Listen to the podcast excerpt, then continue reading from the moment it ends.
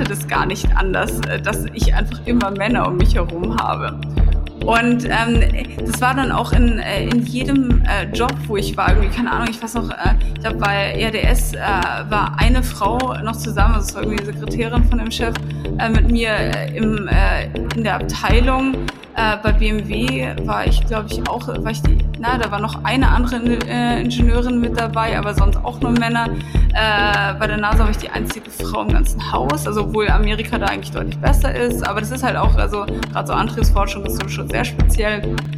Ähm, und äh, deshalb, ich kannte das gar nicht. Ähm, oder ich habe das nie als irgendwie, also als komisch wahrgenommen, weil so war das halt auch. Es war, äh, ist mir auch erst im Nachhinein ein bisschen aufgefallen, wenn ich dann zu Kunden gegangen bin, ähm, dass äh, ich werde deutlich krasser ausgefragt, als das jetzt meine männlichen Kollegen äh, werden. Das ist halt immer so, oh, ist es jetzt hier nur die Vertriebsroller, kann ja was oder nicht? Und wir werden locker immer so zehn Fragen gestellt, die meinen männlichen äh, Vertrieblern zum Beispiel nicht gestellt werden würden.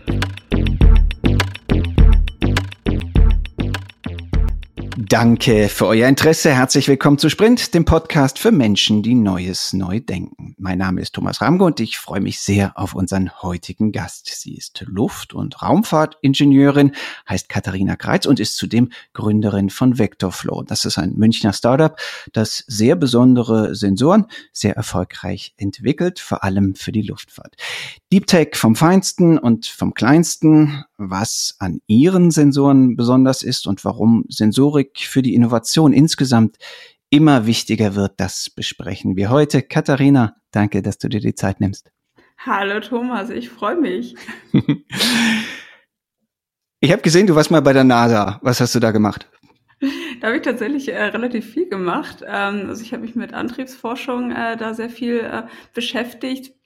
Kann ich leider nicht so viel drüber sagen, aber was ich aber erzählen kann, ist, ähm, ich habe mich mit der neutralen Körperposition äh, im Weltall beschäftigt. Äh, da dachte man ganz, ganz lange, dass es so diese typische Embryonalstellung ist. Ähm, das ist aber nicht richtig. Äh, und man muss ja gucken, dass die Astronauten tatsächlich da immer, wenn sie einen Tisch haben oder irgendwo dran arbeiten, dass es möglichst äh, komfortabel für die ist. Und man hat nicht so viel Zeit, äh, dass man das in, im Weltall testen kann. Und dementsprechend haben wir ganz viele Versuche unter Wasser gemacht, äh, was ja dem Weltall am nächsten kommt, aber trotzdem noch sehr, sehr viele Faktoren inne hat, äh, die äh, man beachten muss. Und ich habe mich äh, implizit oder explizit mit der Dichte des Körpers beschäftigt, wie quasi Knochen, Fettgewebe und so quasi äh, ja im Wasser Auftrieb äh, haben, was es aber im Weltall nicht hat wie man das rausrechnet, so dass man quasi zu einer neuen neutralen Körperposition kommt, dass man alles danach anpassen kann. Okay, also die das Mobiliar in so einem äh, in so einer Raumstation oder äh, Hinweise den Astronauten geben, wie eigentlich ihre beste Körperhaltung ist oder wie, wie muss man alles? Das also äh, tatsächlich, dass man äh, Sportgeräte danach anpasst, dass man alles an was die Leute arbeiten, äh, wo sie sich am äh, wohlsten fühlen, äh, so dass die halt einfach, die sind ja sowieso so unter Belastung ähm, so dass ich dann da wirklich das Beste aus denen rausholen kann. Und dann hast du mit denen direkt gearbeitet oder äh, also ja, logisch, ne? Also die genau. Versuchspersonen waren ja wahrscheinlich dann echte Astronauten, oder? Äh, auch, also es sind dann die im Training ähm, äh, gewesen, äh, aber halt auch, äh, sag ich mal, Ersatzleute, äh, die dann quasi, äh, wenn der Astronaut ausfallen würde, der dann quasi äh, drankommen würde, also querbeet. Hm. Was sind das für Leute? wirklich querbeet, muss man ehrlich sagen. Also es sind sehr, sehr interessante Menschen und Charaktere. Ich wollte zum Beispiel auch mal Astronautin werden und da wurde mir dann auch gesagt, ja, da würde ich auch ganz gut reinpassen. Äh, teilweise ähm, sehr extrovertiert, dann waren auch welche dabei, die wirklich sehr introvertiert waren, wo man wusste, okay, die überlegen erst, aber grundsätzlich alles sehr nette Leute, mit denen man echt gut reden kann. Ähm, also keiner, wo man sagt, ach, da hat man kein eigenes Thema äh, oder findet man kein Thema. Also wirklich äh, coole Leute, die suchen da schon einen bestimmten Schlag Mensch raus. Ich habe mal gelesen, dass Humor total wichtig ist und dass insbesondere zumindest einer in so einer Crew dann auf jeden Fall so die, die Rolle des Clowns hat, dass wenn es mal zu Konflikten gibt, einer immer da ist, der das irgendwie über Humor wieder lösen kann, die, die schwierige Situation. Stimmt das? Oder? Ja, es ist ja grundsätzlich so, dass äh, das ist einfach eine äh, krasse äh, Situation, wenn die oben im All sind. Äh, und es ist anscheinend wirklich, äh, das kann man sich so als äh, Normalbürger gar nicht vorstellen, ist es anscheinend echt nicht so einfach im Kopf zu, äh, zu wissen, okay, ich bin jetzt quasi wo, wo, wenn ich, ich kann ja kein Fenster aufmachen, ich kann ja nichts machen und theoretisch ist nur Tod und Verderben einen halben Meter weiter außerhalb von äh, meinem Raumschiff oder von der ISS oder wo ich ja gerade bin und das muss anscheinend ein ziemlicher Druck sein ähm, und dementsprechend ist Positivität ähm, äh, da wirklich ein entscheidender Faktor, dass die Leute gut drauf sind ähm, und dass man halt nie dieses auf einmal Kippen in irgendwie negative Zustände dann hat. Hm, hm. Die Labors der NASA, die sind ja sowas wie der Sehnsuchtsort der Nerds. Ähm, bist du eine? Ähm, ja, leider muss ich da äh, zustimmen. Ja, das bin ich äh, doch. Ähm, gerade wenn ich auch auf Freunde höre, die sagen auch immer, oh, Katharina und so Nerd. Also ja. Warum, äh, schuldig. Warum, warum leider? Das ist doch ähm, eigentlich mittlerweile nicht. Also die, das Image der Nerds hat ja in den letzten Jahrzehnten irgendwie einen sehr, sehr positiven Wandel erfahren. Doch Nur weil du so viel Big Bang Theory schaust, oder warum? Ich, genau, ja, ja. ja. ähm, grundsätzlich, ähm, ja, es ist wirklich besser geworden. Ähm, da setze ich mich auch für ein, weil äh, zum Beispiel also gerade bei Kindern äh, ist ja Mathe zum Beispiel sowas, was sehr unbeliebt ist, weil das verstehen ja immer nur so Freaks mit den großen Brillen und die mag ja keiner. Da versuche ich das immer auch gerade bei Kindern irgendwie mal so darzustellen äh, Mathe ist eigentlich was Cooles, weil äh, es was für faule Leute ist, weil einmal verstanden äh, muss ich nichts mehr machen. Ne? Also äh, das ist nicht wie Vokabeln lernen oder so, wo ich ewig lange da irgendwie im Buch da rumsitzen muss, sondern einmal verstanden und schon geht's und das ist eigentlich das Beste. Also fand ich jedenfalls damals. Hm. Auf dein bildungspolitisches Engagement kommen, kommen wir am Schluss des Gesprächs nochmal zu sprechen, aber erst möchte ich ein bisschen über ne, die deine Technologie oder die Technologie äh, eurer Firma sprechen und wie ihr dazu gekommen seid. Erstmal äh, ganz äh, einfach gefragt. Nun bist du nicht Astronautin geworden, sondern hast eine Firma gegründet, die Sensoren macht. Warum Sensoren? Was interessiert dich an Sensoren? Was wir so per se erstmal könnte man sagen, so, so ein kleines, banales Teil oder so.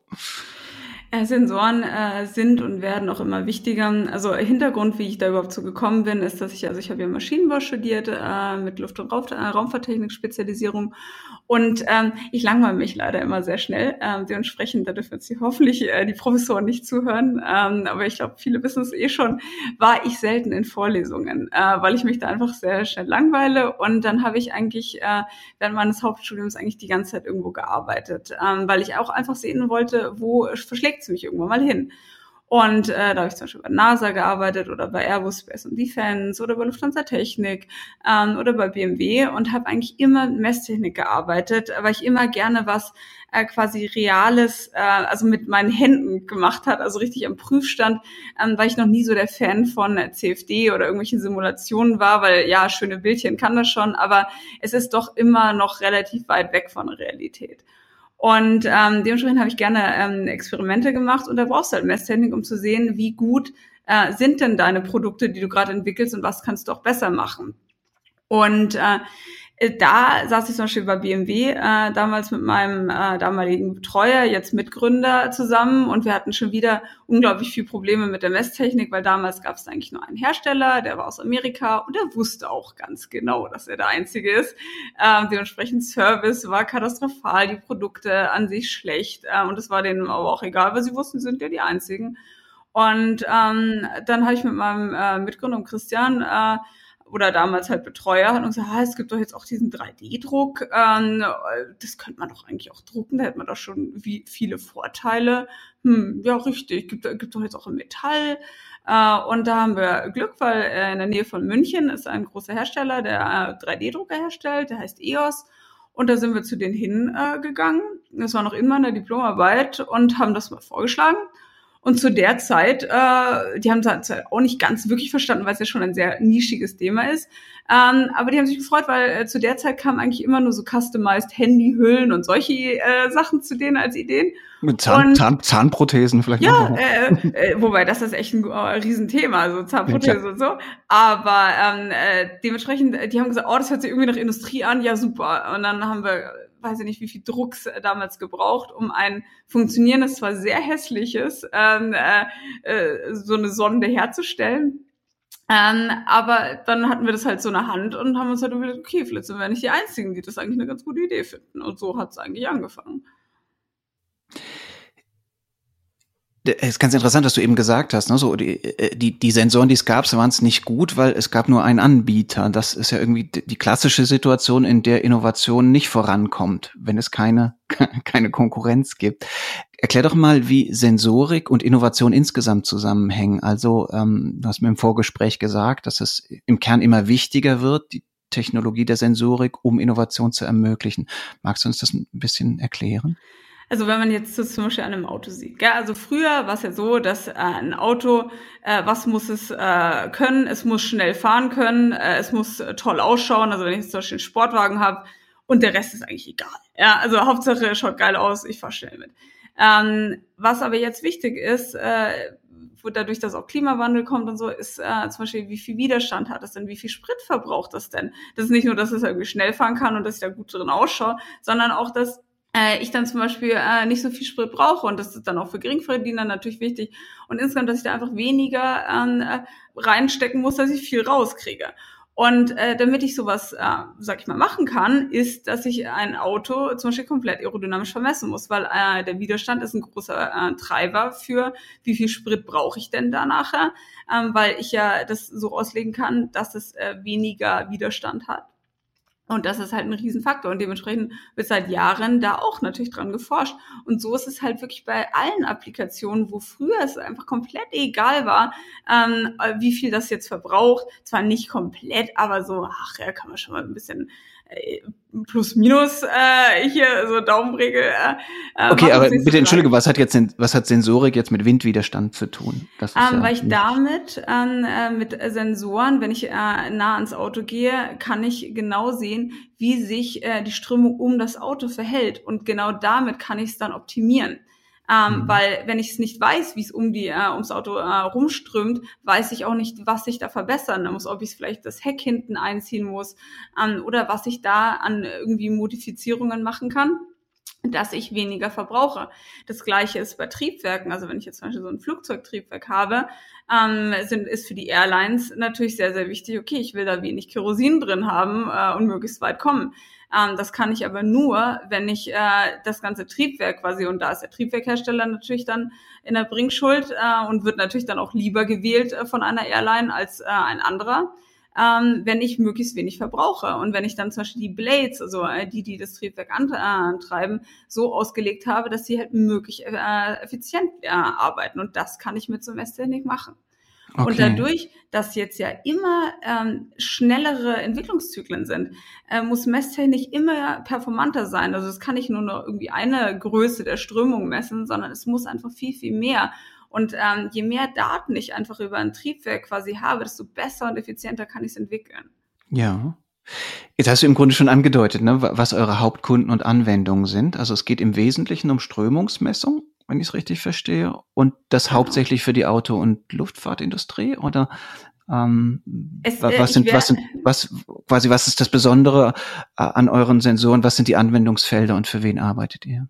Also wir sind tatsächlich äh, sehr, sehr breit aufgestellt. Äh, eigentlich überall, wo irgendwas strömt. Und das ist eigentlich wurscht, ob das irgendwie Wasser, Öl, Gas, äh, Luft oder was auch immer ist. Ähm, solange sich da was bewegt, können wir messen.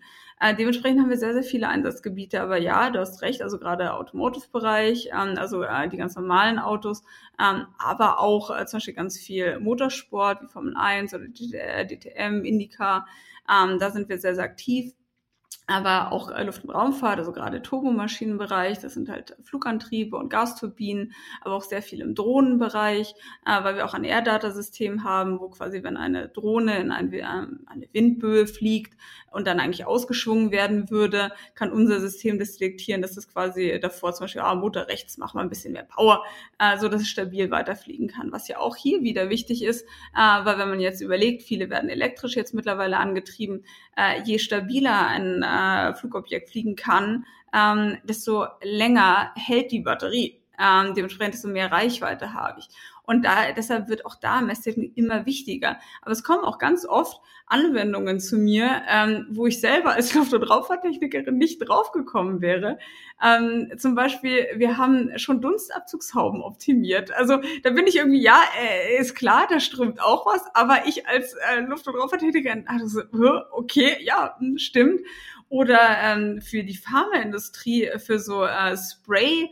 Äh, Medikamente, das muss auch perfekt gesprayt werden und das haben wir auch optimiert oder Milchpulverherstellung, äh, äh da instrumentieren wir gerade was. Ähm, also es ist tatsächlich sehr, sehr weit gefasst, unser Bereich. Spannend. Was, worin besteht denn die Innovation, die ihr geleistet habt mit, mit euren Sensoren? Also was können eure Sensoren, die Sensoren, die davor auf dem Markt waren, nicht konnten und vielleicht auch jetzt die Konkurrenz noch nicht kann? Also der Vorteil grundsätzlich ist erstmal, wir sind komplett ähm, äh, sag ich mal, offen, was die Geometrie, die Größe ähm, äh, von so einer Sonde ausschaut. Also es kann komplett anders sein, es kann auch in einem anderen Material sein, dadurch, dass wir alles 3D drucken. Sind wir tatsächlich da erstmal grundsätzlich sehr, sag ich mal, breit aufgestellt und können es sehr customizen. Ähm, ein großer Punkt aber ist, äh, dass wir ziemlich am Limit sind, was 3D-Druck kann. Ähm, und dementsprechend gibt es niemand, der so klein drucken kann wie wir. Ähm, und das kannst du dir auch vorstellen, wenn ich irgendwas in eine Strömung halte, äh, je größer das ist, kannst du dir vorstellen, wenn du deine Hand äh, in den Wind hältst, ähm, dann machst du ja irgendwie äh, quasi äh, allein nur durch das äh, Halten deiner Hand ist die Strömung anders. Äh, und äh, dementsprechend, je kleiner eine Sonde ist, desto weniger Interaktion hat es mit dem Feld und desto weniger zeigt es quasi, wie die Strömung ist, nur weil die Messtechnik drin ist. Und das ist halt ein Riesenvorteil. Das ist das eine. Und dadurch, dass wir es halt mit 3D-Druck machen und nicht konventionell fertigen, ist es einfach so, dass wir aerodynamische Effekte einfach ausnutzen können. Das zum Beispiel ähm, ein Konkurrenzprodukt, äh, kann zum Beispiel Totaldruck, das ist eine der Größen, die wir aufnehmen, ähm, kann das bis plus minus, ich glaube, 35 Grad im Anströmwinkel quasi messen äh, und dann fällt es ab quasi, weil er dann das nicht mehr erfassen kann. Unsere äh, Sonden machen das bis plus minus 60 Grad. Und wir kommen sogar noch drüber. Und das können wir äh, einfach nur, weil wir die Geometrie der Kanäle und alles so anpassen, dass wir, und das können wir halt nur durch 3D-Druck, ähm, dass wir da die äh, Aerodynamik ausnutzen können. Und das können wir halt bei vielen Sondentypen. Und das bringt uns halt einen riesen Vorteil, dass wir äh, so viel genauer sind. Also das teilweise, manchmal gibt es keinen Einsatzort weil ähm, von den anderen Sonden, weil die wären da kaputt gegangen und das hält das einfach. Dementsprechend, da kann man es gar nicht vergleichen. Das ist einfach äh, 100 Prozent, weil davor gab es einfach nichts. Aber so sind wir teilweise 35 äh, Prozent genauer ähm, so im Schnitt, äh, teilweise aber auch viel drüber. Ähm, von der Stabilität äh, sind wir, weiß nicht, 160 Prozent meistens äh, drüber, als was es davor war. Es fällt halt nicht mehr alles irgendwie auseinander, weil es halt aus vielen kleinen Teilen, also unsere Konkurrenzprodukte gebaut sind. Und wenn es irgendwie in einer ähm, Anlage ist, wo viel Vibration herrscht, ähm, dann hat man nachher da einfach ganz viele kleine Teile ähm, in der Hand, aber die Sonde ist nicht mehr da. Und bei uns ist das meist einfach aus einem Teil und dementsprechend ist das äh, als integrales Bauteil einfach viel, viel äh, fester äh, und hält halt viel mehr aus. Und wir können, wie gesagt, auch in ganz äh, anderen Materialien drucken, zum Beispiel in äh, temperaturbeständigen Materialien, wo wir auch das Pulver mitentwickelt haben, äh, was davor gar nicht möglich war. Das finde ich spannend, nicht? Weil 3D-Druck äh, wird ja nun schon seit 20, 25 Jahren behauptet, dass es so, so ganz vielen Durchbrüchen, technologischen Durchbrüchen führt. Das ist dann vielleicht weniger passiert als behauptet. Aber ihr seid eigentlich ein gutes Beispiel, wo 3D-Druck jetzt mal eine echte Innovationskraft entfaltet hat, oder? Ja, grundsätzlich ist halt äh, wie bei jeder Innovation äh, dieser typische, dieser Garden Cycle, dass man erstmal denkt, oh geil, ich mache alles mit 3D-Druck, äh, wir äh, brauchen gar nichts anderes mehr. Ähm, aber das ist the, ja schon. The peak of inflated expectation, ne? richtig, äh, richtig. Dementsprechend, also, oh, jetzt bauen wir Häuser und wir brauchen eigentlich keine ähm, äh, konventionellen Fertigungsmethoden, das ist natürlich Schmarrn. Mhm. Ähm, aber es gibt natürlich Anwendungen, wo einfach 3D-Druck einfach echt super ist und unsere gehört definitiv mit dazu. Mhm, mhm. Du hast es vorhin hier schon so ein bisschen angedeutet. Ne? Du hast in vielen großen Organisationen schon noch als Studentin oder Diplomantin Stationen gemacht. BMW, NASA, ähm, äh, ähm, äh, ne? Luft, Luft- und Raumfahrt, äh, ähm, Airbus, glaube ich. Ne? Airbus ne? Space and Defense, ja. Das ah, hieß ja. damals noch ERDS, aber das ist ja ganz lange her. Okay, okay, das war noch ehrlich damals. Ähm, ähm, die Trotzdem hast du dann relativ schnell gegründet. Warum, wie kam es dazu? Ne, du hättest ja sicherlich auch eine fantastische Laufbahn oder spannende Aufgaben in diesen großen, gut finanzierten Organisationen bekommen. Hast Was? du mit meiner Mama davor telefoniert, Herr Schwan? ähm, also, äh, Ach Kind, das ist doch was Sicheres. Geh doch zum Siemens. Ja, ja, genau. Also meine Mama hat gesehen, äh, ich habe also ich habe ja Maschinenbau studiert und äh, dann hatte ich ja quasi Ende meiner Diplomarbeit da das ähm, die funktionierende Sonde quasi so in der Hand und äh, habe mir halt gedacht, okay, was machen wir da jetzt damit? Und ich bin da wirklich so ein bisschen reingefallen, ähm, quasi in das Gründen, weil äh, dann hatten wir, äh, also Christian und ich hatten uns dann überlegt, okay, was kann man denn damit machen? Und dann haben wir gesagt, ah, da gibt es so ein Gründungsstipendium, äh, äh, da haben wir uns dann mal drauf beworben. Und wir haben ziemlich schnell Feedback gekriegt und so, ja, voll tolle Idee aber ich fehlt der BWLer. Und das ist ja so als Nerd äh, wie mich ist es so das absolute Horror-Urteil, äh, was man kriegen kann, weil da ist ja immer so ein kleiner, äh, kleine äh, Fehde zwischen Maschinenbauern und BWLern. Ähm, und dann haben wir ein Jobposting tatsächlich äh, online gestellt und es haben sich unglaublich viele beworben. Also ex äh, McKinsey, BCG, also so die üblichen Verdächtigen. Ähm, aber es war einfach kein Match. Also äh, gerade wenn man gründet, sollte es schon, also es ist ja krasser als eine Heirat. Ne? Also man verbringt so viel Zeit miteinander. Äh, und ähm, dann war da aber kein Match dabei. Und dann haben wir halt überlegt, okay, oder hatte ich von einer Freundin gehört, da gibt es einen MBA, den kann man in zehn Monaten machen in Paris. Und das habe ich dann dem äh, Gründungsstipendium, also im Bundesministerium, die das gestellt haben, vorgeschlagen. Und die haben gesagt, ja, also wenn ich den äh, MBA kriege und ich dann die BWL-Troller bin, äh, dann ist das okay. Und äh, dann habe ich diesen, habe ich mich drauf beworben auf diesen MBA, wurde genommen und nach zehn Monaten äh, konnten wir dann starten. Äh, so bin ich tatsächlich so ein bisschen äh, da reingefallen, weil also grundsätzlich hatte ich gar nicht äh, vor, äh, also war das nie mein Traum, was jetzt ja viele schon im Studium, oh, ich will unbedingt was gründen, ich weiß noch nicht was. Ähm, das war bei mir gar nicht so. Ich war eher so, ähm, ich habe hier ein Problem, das ist die Lösung und schauen wir mal, ob das noch jemand anderes äh, auch so findet. Und äh, dass ich so gehen kann, muss ich halt eine Firma gründen. Und so hat sich das dann entwickelt. Jetzt im, im, in der Rückschau wie schwierig war denn der Weg? Wie, wie gut oder schlecht waren die Gründungsbedingungen für euch? Zumal jetzt ihr ja in einem Deep Tech Bereich unterwegs war, wo auch physisches irgendwie so ist, wo, wo man ja immer sagt, da ist es einfach deutlich schwieriger, Kapital zu bekommen, als wenn du irgendwie so eine, irgend so ein Online-Ding, irgendeine Copycat ähm, irgendwie hochziehst und dann irgendein Venture-Kapitalfonds dir relativ schnell für viel Geld für irgendeinen Quatsch gibt. Das ist ja nur im Deep Tech-Bereich in der Regel nicht so. Nee, äh, da hast du recht. Also äh, ich weiß noch, äh, bei, äh, bei diesem Exist, also diesem Gründungsstipendium, die hatten immer einmal im Monat so einen Stammtisch äh, und da waren wir die einzigen mit einem Hardware-Produkt, weil zu der Zeit war wirklich jeder hat irgendwie eine App für irgendwas Kluges und ähm, wir waren wirklich die einzigen mit Hardware und äh, das war immer, also äh, klar, Hardware skaliert nicht so schnell äh, wie Software, aber grundsätzlich haben jetzt auch die Investoren so ein bisschen gesehen, das ist irgendwie ein bisschen was Solideres, ähm, weil gerade Softwarefirmen gibt es ja so viele. Ähm, und äh, ich musste so lachen. Ich war mal ein halbes Jahr in Amerika, also auch für die Firma. Und äh, da habe ich auch Spaß. Also wir brauchten kein Geld äh, vor ein paar Investoren, äh, einfach mal gepitcht, um einfach mal äh, das äh, zu machen. Und es war so lustig, da hat ein Investor gefragt, so ja, hört sich voll geil an und voll gut. Ähm, aber wäre es möglich, dass wir die Hardware weglassen? Und quasi, also wir haben natürlich auch Software dabei, und das haben dann auch die anderen Investoren mussten auch irgendwie ein bisschen husten, so, okay, Junge, das war jetzt keine gute Frage. Denkst du, ja, okay, klar, ich erfinde die Messwerte einfach und äh, dann brauche ich keine Hardware. Ganz tolle Sache. Ähm, aber mittlerweile ist es tatsächlich ein bisschen besser geworden. Es ist immer noch natürlich nicht so äh, sexy in Anführungsstrichen für Investoren. Aber wir sind ja auch, ähm, außer das Seed Invest, was wir anfangs hatten, ähm, also wir hatten tatsächlich das Glück, wir hatten schon relativ schnell Kunden ähm, und hatten dementsprechend schon Cash. Aber wir brauchten einen Überschall-Windkanal, äh, mussten wir bauen, äh, weil wir damit unsere Messtechnik kalibrieren. Und äh, dementsprechend brauchten wir ein bisschen Geld und deshalb hatten wir ein Seed Invest. Das hatte äh, damals äh, das Family Office von EOS, äh, die jetzt aber auch ein Fonds geworden sind, äh, quasi gegeben. Und das war bisher das einzige Investment, was wir gemacht haben. Ähm, es kann sein, dass wir noch mal eins machen, aber aktuell ist es jetzt nicht geplant. Das hört sich gut an, wenn Geld nicht so das Problem ist. Ähm.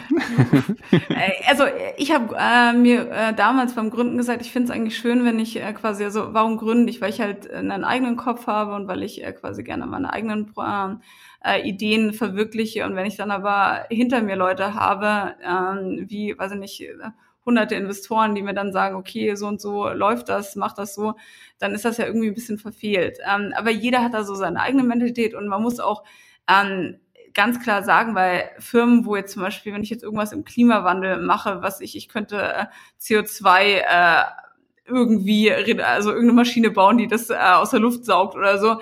Ähm, da ist einfach gerade, da ist so viel Arbeit dran, ähm, da sind so viele Leute äh, dran, da muss ich schnell sein und da muss ich schnell wachsen. Und das ist ganz klar, dass ich da eine Investmentrunde nach der nächsten äh, quasi fahren muss. Ähm, aber toi toi toi, bei uns hat sich das jetzt so noch nicht gezeigt, äh, dass das bei uns jetzt äh, nötig gewesen wäre. Ähm, aber wie gesagt, ähm, jeder wie er möchte. Wo steht ihr denn jetzt als Firma ähm, und, und wo, was, was sind die nächsten Schritte, nächsten Entwicklungsziele? Also wir sind äh, ja mittlerweile sieben Jahre alt. Ich weiß aber nicht, ob man uns dann auch als Startup zählen kann. Und wir sagen immer, ja, Startups immer so lange, äh, so lange was um, äh, umsonst gibt. Ähm, aber das äh, funktioniert, glaube ich, nicht mehr so lang. Oder es ist, äh, hat schon nicht mehr funktioniert. Und auch ähm, auch von Anfang an, also gerade in unseren Bereichen, was viel Oil and Gas und sehr traditionelle Industrien, ähm, da waren wir schon sehr, sehr schnell ähm, bei einem gewissen Professionalitätsgrad, weil das ist einfach, ist ein Muss. Also wenn ich irgendwie äh, Instrumentation in, in einem Triebwerk einbaue, ähm, das sind Applikationen, wo ich echt was kaputt machen kann, wenn meine Sachen irgendwie da sich auf einmal loslösen und so. Dementsprechend muss man da schon sehr äh, strikte Prozesse und so ähm, quasi auch befolgen, äh, die wir sehr, sehr schnell auch bei der Firma schon implementiert haben.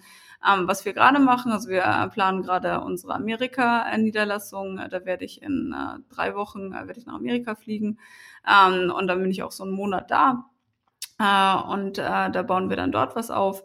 Ähm, das äh, ist jetzt da gerade geplant äh, und sonst ist es halt einfach äh, größer werden. Wir machen sehr, sehr viele Produktentwicklungen äh, für verschiedenste ähm, Einsatzfelder und äh, wachsen da ähm, und äh, schauen mal, wo es noch hingeht. Wie viele Mitarbeiter, Mitarbeiterinnen habt ihr mittlerweile? Darfst du was zu Umsatzzahlen sagen oder? Alles gut. Also ähm, wir sind ähm, mittlerweile, denk dran, wir sind äh, quasi halb bootstrapped. Äh, dementsprechend haben wir jetzt nicht äh, hunderte Mitarbeiter. Ähm, aktuell sind wir 20 plus halt ähm, ein paar Studenten. Ähm, das sind äh, eigentlich alles Ingenieure außer zwei.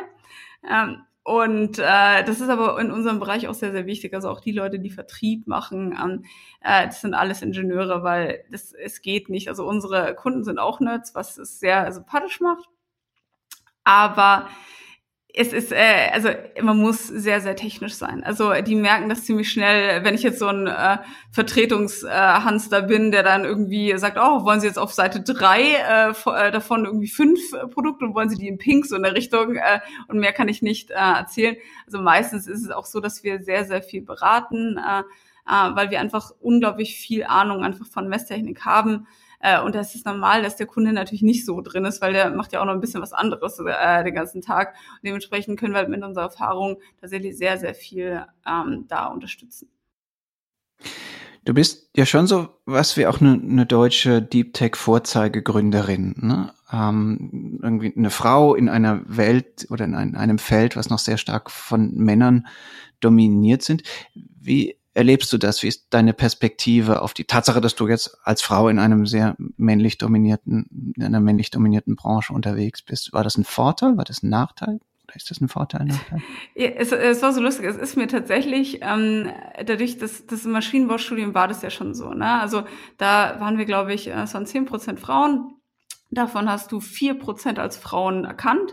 Ähm, ich sage immer dazu, also lange Haare und Brüste sind kein Indiz für eine Frau, weil äh, es, es, man sagt ja immer, oh, die Frauen äh, im Maschinenbau sind so hässlich, ja, die Männer schauen auch nicht so gut aus. Also nur das mal klarzustellen.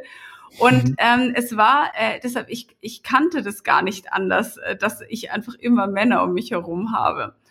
Und ähm, das war dann auch in, äh, in jedem äh, Job, wo ich war, irgendwie, keine Ahnung, ich weiß noch, äh, ich glaube, bei RDS äh, war eine Frau noch zusammen, also es war irgendwie die Sekretärin von dem Chef, äh, mit mir äh, im, äh, in der Abteilung. Äh, bei BMW war ich, glaube ich, auch, war ich die, na, da war noch eine andere äh, Ingenieurin mit dabei, aber sonst auch nur Männer. Äh, bei der NASA war ich die einzige Frau im ganzen Haus, also obwohl Amerika da eigentlich deutlich besser ist. Aber das ist halt auch, also gerade so Antriebsforschung ist so schon sehr speziell. Ähm, und äh, de deshalb, ich kannte das gar nicht. Ähm, oder ich habe das nie als irgendwie, also als komisch wahrgenommen, weil so war das halt auch. Es war, äh, ist mir auch erst im Nachhinein ein bisschen aufgefallen, wenn ich dann zu Kunden gegangen bin, ähm, dass äh, ich werde deutlich krasser ausgefragt, als das jetzt meine männlichen Kollegen äh, werden. Das ist halt immer so, oh, ist es jetzt hier nur die Vertriebstroller, kann auch was oder nicht? Und wir werden locker immer so zehn Fragen gestellt, die man männlichen äh, Vertrieblern zum Beispiel nicht gestellt werden würden. Ähm, äh, das, äh, aber wenn man das beantwortet, dann ist, ist man eigentlich fein. Und ähm, ich muss sagen, also man muss halt gucken, wo die Vorteile äh, in dem jeweiligen Bereich liegen. Ähm, ich finde aber schon, dass, äh, dass, dass man halt äh, mit seiner Art, dadurch, dass ich halt auch, also ich bin ja nicht auf den Mund gefallen, kann man schon auch Vorteile rausziehen. Ja, ist, äh, klar hat man auch oft irgendwie diese gläserne Decke, die gibt es schon, aber da muss man halt einfach einen anderen Weg dahin finden. Und ähm, gerade mit dieser Gender-Debatte oder dem, äh, wo sie viele Frauen immer, oh ja, ich, ich bin eine Frau, deshalb habe ich so hart und so. Also da, da könnte ich äh, jedes Mal nur schreien, weil äh, das viele einfach als Ausrede nehmen. Äh, mittlerweile so, ja, ähm, ich wurde irgendwo nicht genommen, äh, weil ich eine Frau bin. So, ja, nee, Mädel, weil du einfach scheiße bist. Also äh, das ist halt echt, ähm, echt, äh, echt gerade schwierig, weil viele Frauen das halt einfach aus Ausrede nehmen ich hoffe, das wird dann besser. Äh, man sieht auch, dass es insgesamt besser wird. Und mir ist es tatsächlich erst klar geworden, weil eine liebe Freundin, ähm, die Her Career äh, macht die Natascha, ähm, in München und da habe ich dann äh, eine Keynote gehalten äh, vor ein paar Jahren und da äh, kamen so viele Frauen danach zu, äh, auf mich zu und haben, oh, sie werden fertig gemacht, werden gemobbt und so, wo, wo ich dann erstmal mir klar wurde, okay, das ist anscheinend echt ein Problem, weil wenn man nicht irgendwie, sag ich mal, ein bisschen extrovertierter, ein bisschen lauter und sich vielleicht nicht so viel gefallen lässt, kann das wirklich ein Problem sein. Deshalb hoffe ich da einfach, dass äh, die Frauen so ein bisschen den Vorteil sehen äh, in ihrem jeweiligen Bereich äh, und den rausfinden und äh, damit dann gut arbeiten können. Wo waren denn bei dir die Vorteile? Also zum Beispiel, wenn ich, äh, wo ich in Amerika war, ähm, äh, da habe ich äh, irgendwelche Leute angerufen, also Cold Calling, äh, bei irgendwelchen Professoren zum Beispiel über Empfehlungen und so, aber ähm, trotzdem, ich, ich rufe eine mir komplett fremde Person an. Und wenn man dann halt einfach sagt, ja, ähm, äh, hallo, ich habe gehört, Sie sind der Experte auf dem Gebiet, äh, ich würde gerne was von Ihnen lernen, bla bla, ähm, dann fühlt sich gerade so ältere weiße Männer so, oh, na, äh, gerne helfe ich da weiter. Und wenn da ein Mann anrufen würde und irgendwie so auftreten würde, wäre so, hä, bist du schwul oder was? Also äh, so quasi, das, man könnte gar nicht äh, so charmant irgendwie das äh, umspielen. Das ist zum Beispiel ein Punkt. Klar, dann auch ähm, äh, jetzt hat äh, ich bin relativ oft in der Zeitung, also sei es Handelsblatt oder äh, Süddeutsche oder alle möglichen, äh, die es noch so gibt, an, äh, in Deutschland oder auch weltweit.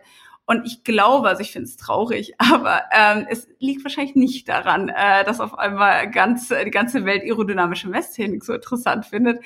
Natürlich ist es, weil ich einfach äh, eine Frau bin in Gründung äh, oder halt gegründet habe und das im Technikbereich. Und äh, insbesondere die Technik kommt von mir und es ist nicht irgendwie, dass ich als HR mit, äh, zum Beispiel als Vorstand da irgendwie mit reinge äh, irgendwie gezogen wurde, sondern äh, dieses Technische kommt von mir. Das ist halt das Besondere. Ähm, deshalb, da äh, werde ich natürlich also so, so Social Media technisch sehr schön abgedeckt oder man äh, wird auch oft eingeladen, weil ich halt einfach sehr viel auf einmal erschlage. Also wäre ich jetzt noch schwarz und hätte noch ein asiatisches Baby im Bauch, dann hätte ich, glaube ich, alles. Ähm, äh, dementsprechend, äh, das äh, hat schon auch da Vorteile. Und ähm, es ist auch, also das ist dann gemein, aber bei so Gründungspreisen ähm, ähm, ist es ja auch so, dass, also hat es ja vorhin auch gesagt, oh, äh, gerade so, so äh, Software-Sachen, die sind ja so interessant. Ähm, und äh, werden eventuell viel, viel wertvoller als meine Firma, weil sie einfach eine ganz andere Skalierung haben und es in viel kürzerer Zeit. Ähm, aber äh, teilweise egal, wie viel besser vielleicht eine Firma schon da stand, die hat dann trotzdem zum Beispiel gegen uns dann auch verloren. Unsere Firma ist insgesamt einfach ein solider Punkt, aber der ist sicher auch immer, weil man muss immer äh, zum Beispiel in solchen Sachen beantworten, ist auch eine Frau im Management-Team. Äh, muss man immer. Also, und das ist immer ein Pluspunkt, in Anführungsstrichen, ist zwar ein bisschen gemein, aber ähm, damals äh, war es äh, dafür gemeint in die andere Richtung. Ähm, dementsprechend kann man es jetzt, glaube ich, mal, wobei das ist, glaube ich, auch schon wieder um, ähm, einfach mal ein bisschen auskosten. Mhm. Hattest du selbst weibliche Vorbilder? Ähm ähm, grundsätzlich mache ich es tatsächlich nicht äh, am Geschlecht ähm, äh, ab, dass er da, wen ich da irgendwie gut finde. Also ich fand tatsächlich ähm, oder finde Frau Leibinger-Kammler von äh, Trumpf äh, eine sehr, sehr interessante Frau, wo ich sage, wow, kann, kann man sich wirklich viel ähm, abschauen. Ich war da schon, also ich hatte auch schon mal ein Interview mit ihr zusammen. Ja, zusammen, die, die haben wir äh, auch eingeladen in Podcast. Da, da, warten wir noch auf die Rückmeldung, ob die kommt. Wenn sie gerade okay, zuhört, dann, also äh, die Einladung steht, die Einladung steht, genau. Dann frage ich da mal nach. ähm, die die finde ich, ähm, also ich, äh, das war auch damals bei der Finanzkrise noch, ähm, habe ich mal was von ihr gehört, wie sie quasi da umgegangen mit äh, ist und so. Und das war insgesamt finde ich sehr, sehr inspirierend. Ähm, aber grundsätzlich mache ich das äh, nicht ähm, an Geschlechtern äh, fest. Also zwischen meinem Papa äh, ist so ganz klassisch, natürlich auch ein Vorbild. Ähm, aber es kommt immer so auf die verschiedenen ähm, äh, ja, äh, Bereiche an, wo eine Person Vorbild sein kann. Ähm, mhm. äh, da kann meine Mama, äh, obwohl die Postbeamtin äh, war und jetzt in Rente, kann auch äh, in manchen Bereichen ein Vorbild sein. Und dennoch engagierst du dich ja in der MINT-Bildung besonders für Mädchen und junge Frauen, nicht? Warum, warum ja, machst du das und was machst du da? Da bin ich auch ein bisschen reingefallen, ein bisschen wie in die Gründung, ähm, als mir das dann so bewusst wurde, dass, äh, dass es da wirklich so ein Problem gibt. Und natürlich, es sind schon deutlich äh, mehr Frauen jetzt in naturwissenschaftlichen Studiengängen, also da, gerade diese Bachelor-Master-Einführung, die ich zwar grundsätzlich nicht so toll finde, aber dadurch, dass eine Frau dann ähm, auch nur einen Bachelor machen könnte und äh, dementsprechend suggeriert wird, dass das Studium auch ein bisschen kürzer sein kann. Die meisten machen Gott sei Dank dann trotzdem Master. Und das hat anscheinend wirklich was gebracht ähm, ist äh, mir aufgefallen, dass man wirklich deutlich früher ansetzen muss. Man kann, also es bringt nichts, wenn ich da irgendwie in einer, weiß ich nicht, 10., 11. Klasse irgendwie da mit äh, Leuten rede, weil da sind die ja sowieso schon, sag ich mal, viele jedenfalls äh, im Bereich, also was ich, dass sie wenigstens schon mal die Sparte wissen, wo sie hinwollen, wollen die eher so Jura oder BWL ähm, äh, oder äh, Arzt werden oder so oder, oder in die Technik. Ähm, aber grundsätzlich, dass halt äh, Mädels ähm, am Anfang schon immer, wie gesagt, das mit Mathe und Physik, das hier sind ja nur Freaks, das, äh, also das mag man ja nicht, macht man lieber was Schönes. Ähm, Gehe ich tatsächlich äh, deutlich, also schon in der fünften Klasse in, äh, in Schulen, aber auch darunter, also wir machen auch den Girls Day, äh, nehmen so einen Desktop-3D-Drucker mit, äh, den man leicht transportieren kann aus Plastik und äh, bau halt zum Beispiel vor deren Augen ähm, irgendwie was gerade cool ist bei denen, was ich Prinzessin Lilifee oder irgend sowas, um halt auch zu zeigen, dass nur weil Mathe ähm, grundsätzlich irgendwie erstmal eklig wirkt, kann das echt coole Sachen machen. Also man muss auch nicht nur Gleichungen lösen oder so, da kann das auch gar nicht. Nur das wird den Leuten gar nicht so klar, so dass man halt auch einfach da mal ein bisschen zeigt, wie viel das dann eigentlich ähm, kann äh, und was man da alles machen kann.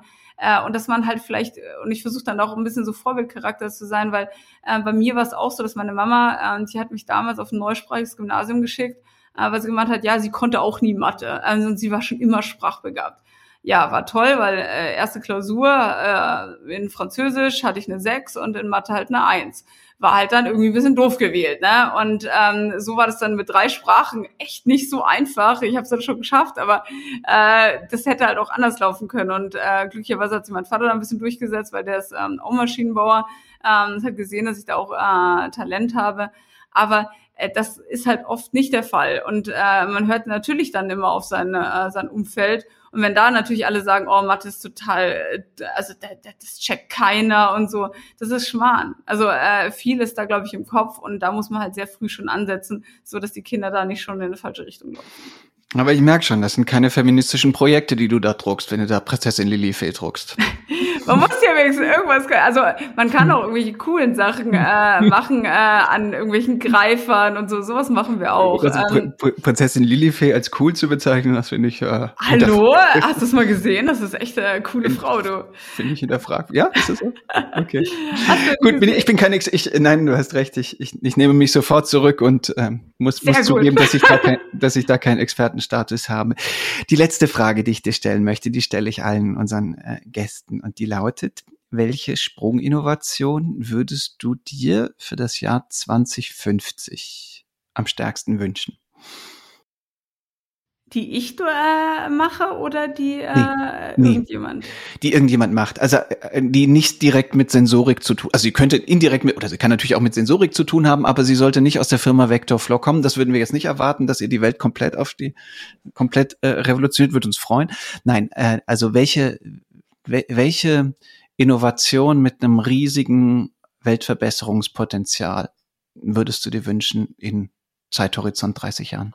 Also ich äh, weiß nicht, was die anderen äh, geantwortet haben, aber ich gehe davon aus, das ist halt einfach das größte Thema, was wir haben. Äh, klar, aktuell gibt's mal wieder, oder gibt's Corona, gibt's Krieg, ähm, aber grundsätzlich ist Klimawandel einfach was, da können wir nicht weglaufen. Und äh, äh, dass wir da irgendwas finden, äh, was äh, diesen Klimawandel äh, stoppen kann und eventuell dem sogar entgegengesetzt werden kann. Also was ich, dass man CO2 kann man ja jetzt schon in so Blöcke äh, pressen, ist aber unglaublich aufwendig und äh, kann man aktuell noch nicht so äh, performant machen, ähm, dass man einfach theoretisch äh, einen Staubsauger hätte, wo man äh, quasi Luft rein äh, mit CO2 und äh, Chuck fertig. Äh, das wäre natürlich eine super Sache. Also oder dass man auch äh, Raumfahrt, ich, ich liebe einfach Raumfahrt, äh, dass man quasi neue Antriebe entwickelt, wo ich schneller, äh, quasi so wie Lichtgeschwindigkeit, äh, wie früher Star Trek, äh, quasi reisen kann, weil aktuell ähm, können wir einfach sehr, sehr langsam äh, uns nur fortbewegen äh, und bis wir in einer anderen Galaxie sind, äh, man müsste theoretisch ganze Familien hochschicken, die sich dann fortpflanzen und da auf der, also ihr ganzes Leben auf dem äh, Raumschiff verbringen. Und äh, damit man überhaupt mal weiterkommt und so, dass man da eventuell, äh, wenn wir es nicht schaffen würden, unseren Planeten zu retten, ähm, dass man einfach auch woanders hingehen kann, äh, quasi. Und weil irgendwann, also das ist aber dann wirklich ein paar Millionen Jahren, ähm, werden wir ja sowieso ähm, quasi durch die Sonne, äh, die wird, äh, die wird sich als roter Riese äh, quasi aufblähen und wird uns eh verschlucken. Ähm, aber vielleicht, dass man da schon mal irgendwie äh, vorbeugend äh, irgendwas entwickeln könnte, dass wir schon mal gucken können, wo es noch hingeht. Verstehe. Gut, bis dahin haben wir noch, glaube ich, 800 Millionen Jahre Zeit. Ähm, Ein bisschen. Bisschen, bisschen Zeit, um was, was noch in, in Richtung ähm, Antrieb für das Erreichen von Exoplaneten zu erwischen. Katharina, ich danke dir ganz, ganz herzlich für die wahnsinnig spannenden und lebhaften Ausführungen. Na klar, vielen lieben Dank. Euch, liebe Hörerinnen und Hörer, wie immer ganz, ganz herzlichen Dank für eure Aufmerksamkeit. Falls euch unser Podcast gefällt, dann freuen wir uns wie immer, wenn ihr ihn mit Freundinnen und Freunden teilt, wenn ihr ihn in eurer Podcast-App bewertet und in zwei Wochen kommt dann die nächste Folge. Bis dahin gilt wie immer, bleibt neugierig,